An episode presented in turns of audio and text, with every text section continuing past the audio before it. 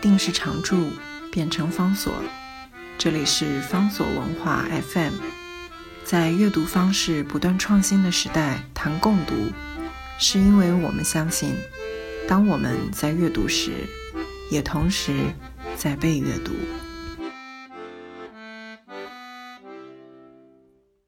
今天为大家介绍的，这是林怀民的《跟云门去流浪》。林怀民和云门舞集非常重要的成就，就在于创造了这个世界上面过去以西方为主导的现代舞当中从来没有见过的一种身体的语汇。所以他们到欧洲去巡演，到任何其他的地方，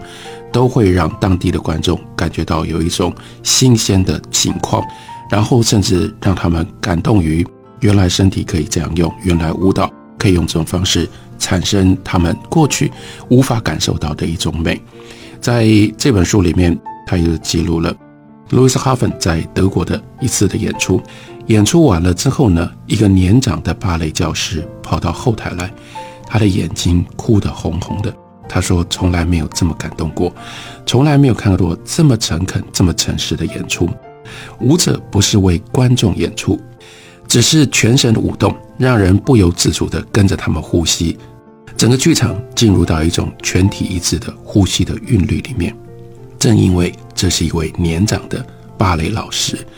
他说芭蕾老师总是要教人家要呼吸，要怎么呼吸。他说其实很难呼吸，因为穿着束胸的马甲叫人怎么呼吸。于是林怀民也就想到了 Sylvia g i l l i n 他的一位国际的舞者的好朋友，也就曾经跟他说，因为他年轻的时候。也是先学芭蕾舞，后来呢才转成跳现代舞。然后呢，他就说，我们一直憋着气，背着观众的时候偷偷吸一口气，到了后台才能够大口大口的喘气，才开始吸一点气。然后他就问说：“你注意到没有？所以芭蕾舞双人舞的片段都很短，因为你没办法憋气憋那么久去跳舞，你需要赶快结束到后台才能够呼吸。可是。”云门的舞，尤其是像水月这种舞，那呼吸是非常自然、非常悠长的。所以雪梨的一位资深舞评家也对林怀民说：“全世界只有云门这样跳舞，全神贯注，全然没有自我。西方艺术家强调自我，舞者最大的动力来自于不安的经历，自我不可以崩盘，身心紧绷做最大的投射。最不安、最神经质的舞是 Mata Graham。”这也是林怀民到纽约，他最早接触到的，他去学的。可他很快也就知道，学这样的舞对他来讲不太对劲。非常庆幸，非常幸运的，他又同时在纽约接触到了 Merce Cunningham。Cunningham 他跳舞的方式，他编舞，以及他对于到底什么叫做舞蹈概念，跟 Martha g r a m 完全不一样。Martha Graham 的舞蹈呢，在台上燃烧的最耀眼，最扣人心弦。可是林怀民他在云门舞集当中所创造出来的是一种无我的舞蹈，这种无我的舞蹈来自于传统肢体的训练，紧绷是偶发的，松才是常态。不管是拳术或者是太极导引，虚寒练都是老师们经常提示的字眼。内观是必须要经常维持的一种精神状态，内练因而神聚。专气，也就是专心在呼吸上，所以你会自由。你是忙着跟自己对话，你就不可能像西方的舞者举手投足都是看我看我的那种呼唤。行家对阵是沉气对峙，伺机出招。大家如果看过王家卫导的《一代宗师》，那《一代宗师》当中最精彩的一段武打，其实没有太多的动作，那个就是。这样的一种沉气对峙、伺机出招的最高的境界，云梦舞者外扬的动作都只是一瞬间，外扬之际仍然守内，所以它是有一个非常清楚的舞蹈背后的美学。更重要的是，美学的背后是有一套思想跟一套哲学的。希望舞蹈把肌肉骨骼做机械性的力学运作，我命令身体动作，但是当一切如果都是源自于丹田。以气引体，那我就是身体，舞蹈就是身体和动作，没有我夹在舞蹈和观众之间，因为纯粹，所以感染力特别的来劲，因为松虚内观，所以观众很容易被吸引到舞台上。云梦舞演出之际，剧场因此变得特别的沉静，像那位芭蕾老师说的，全体呼吸一致。林怀民说：“我希望云门之舞能够引发观众的生理反应，而不只是视觉性的耳目之语。功夫是本事，也是时间。云门舞者功夫浅薄，花拳绣腿，但因熊卫老师、徐继老师多年耐心调教。”在舞蹈的世界里面，才能独树一帜。我要借这个机会向两位老师深深致谢。我喜欢看云门舞者在排练场里垂手而立，静静地聆听老师们长达二三十分钟的教诲，那是训练的一部分。马大冠说得好：“自由来自于百分之百的纪律。”不过倒过来，林怀民还是曾经作为一个小说家，作为一个观察者。还有对于人生的那样一种跳达的认识跟理解，他就补了另外这样一段话。他说：“我也喜欢看到舞者们像寻常年轻人，在阳光普照的大街上，边走边舔手上的冰淇淋，或在意大利餐厅里嬉笑闹成一团。这是相当程度上面说明了云门舞集是什么，以及云门舞集的变化。”林怀民在一九七三年。成立了云门舞集，相当程度上是因为他意识到他必须要好好学编舞。可是编舞这件事情在创作上是跟其他的创作形式都不一样，包括林怀民自己以前写小说非常简单，一张稿子、一支笔，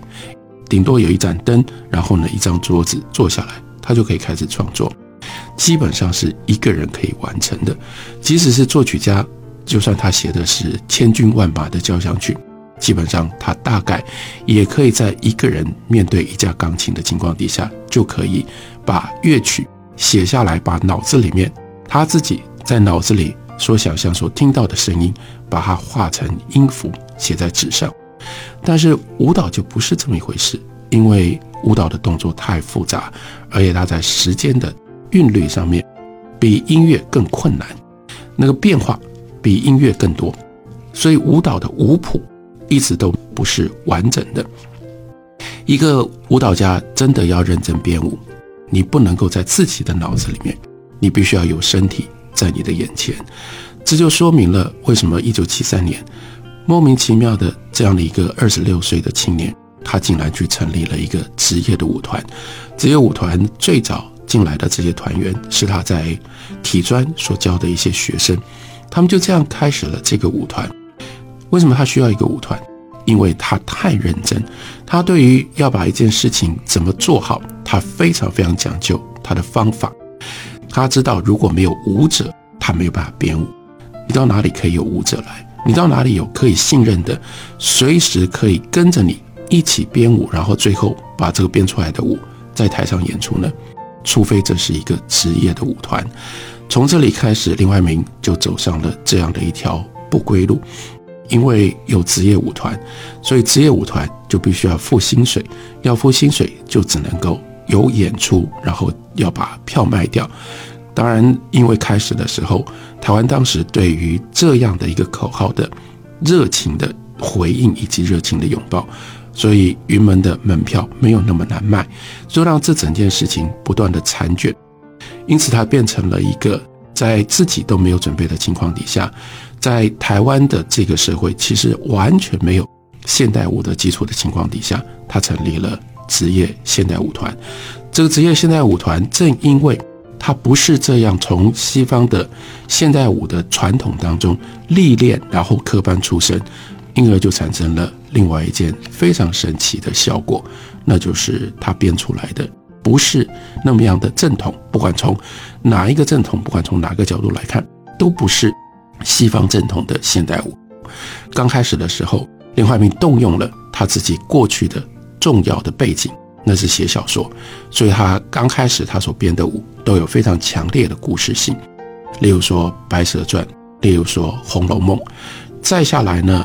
因为当时有于大刚先生给他的不断的提示，要求他，如果你要跳自己的舞，你必须在相当的程度上对于中国的传统。要有所认知，要有所理解，所以更进一步的，他去学习了京剧，他把京剧里面的许多的成分放进到他的现代舞蹈里，像他的《白蛇传》，那就是基本上把大量的京剧的动作，甚至京剧表现戏剧，甚至京剧表现故事的手法，都放进到他的现代舞里面。因为这样的一种结合，所以让人有亲切感；也因为这样的结合，让那个表面上看起来那么样抽象。让人家觉得望而生畏的高级的身体艺术，在台湾慢慢能够生根。当然，一旦生根了，舞团的经营，所有的相关的事物，都到了林怀民的肩上，都到了他的背上。而如果大家读《跟着玉门去流浪》，你就会了解，他是一个无所不在的，对于所有的一切的细节，都认真要求的一个完美主义者。这样的一个完美主义者，